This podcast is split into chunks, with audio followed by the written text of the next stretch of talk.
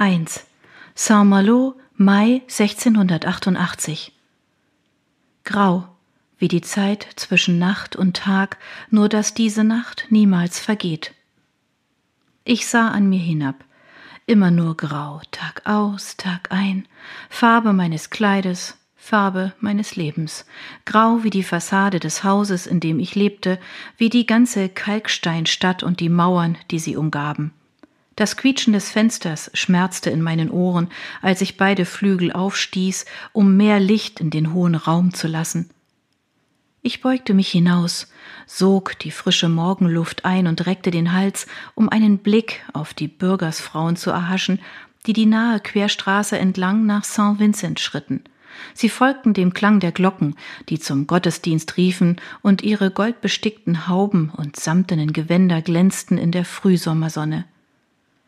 Ich drängte das aufkeimende Neidgefühl zurück und rückte mein eigenes, schlichtes Leinentuch auf dem Kopf zurecht. Wenigstens muss ich mich nicht in ein Korsett schnüren lassen. Lautes Lachen zwang mich, in die entgegengesetzte Richtung zu schauen. Die drei halbwüchsigen Söhne der Nachbarsfamilie und ihre jüngere Schwester waren einmal mehr ihrer Kinderfrau entwischt und tollten in der Gasse umher, während sich die Ärmste mühte, sie immer wieder einzufangen. Mein Blick blieb an dem Mädchen haften. Die Wangen gerötet und eine Stoffpuppe umklammernd, versuchte sie, mit ihren Brüdern Schritt zu halten. Trotz der Anstrengung kicherte sie so heftig, dass sie sich verschluckte. Ich musste die Augen schließen. War ich je ein Kind gewesen? Ich konnte mich nicht erinnern. Das Glockengeläut dröhnte durch den Morgen, doch nach mir rief es nicht. Sonntag, Tag der Ruhe und des Gebets, nicht jedoch für Dienstmädchen, nicht im Hause Bellier. Lian? Die Stimme übertönte das Läuten wie ein Peitschenknall. Ich riss die Augen auf. Denkst du, eine solche Faulheit steht dir zu? Java stand im Morgenrock in der Tür und rümpfte die Nase. Das strohblonde Haar fiel ungekämmt über ihre Schultern, die in mühevoller Arbeit aufgedrehten Ringellöckchen des Vortags hatten sich in schlaffe Wellen verwandelt. Ich bin nicht faul. Auch wenn ich meine Tätigkeit kurz unterbrochen habe, bin ich wenigstens angezogen zu dieser Stunde. Ich biss mir auf die Unterlippe, um der Versuchung zu widerstehen, den Gedanken laut zu äußern. Ein leichtes Kopfschütteln angesichts der Widersinnigkeit der Anschuldigung erlaubte ich mir dagegen. Sei nicht so patzig, Dienstmagd. Du dachtest wohl, alle seien in der Kirche und du könntest müßig sein, was? Warum seid ihr nicht in der Kirche, Mademoiselle Javard? Mühsam hielt ich meine Stimme im Zaun. Ich war mir meiner Stellung bewusst, doch die verzogene Tochter des Hauses brachte mich regelmäßig dazu, innerlich vor Wut zu schäumen.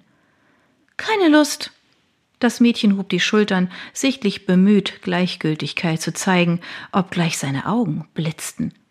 Nachdem wir gestern endlich einmal Gesellschaft hatten, wollte ich mir nicht den Morgen mit dem Singsang des Pfarrers verderben. Ich sagte, dass ich, ich wünsche mein Mittagessen heute im Bett einzunehmen. Damit schlug sie die schwere Eichenholztür hinter sich zu.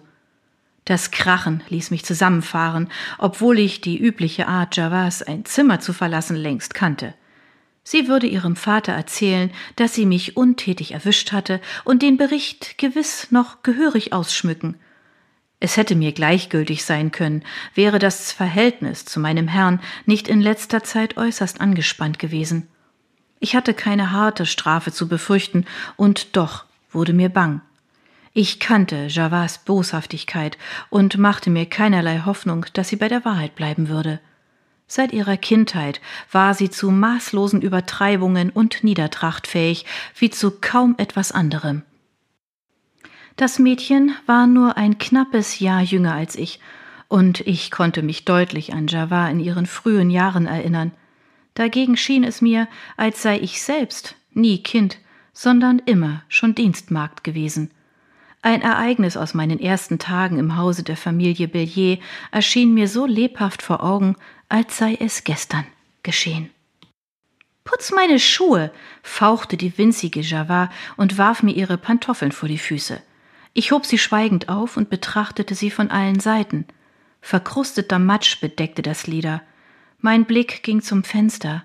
Die Sonne brannte vom Himmel wie schon seit Tagen. Der Boden musste staubtrocken sein. Seufzend blickte ich auf meine nassen Hände hinab, die die Bürste hielten. Die Haut war rau und aufgesprungen, und auf meinem rechten Handrücken breitete sich ein wässriger Blutfleck aus.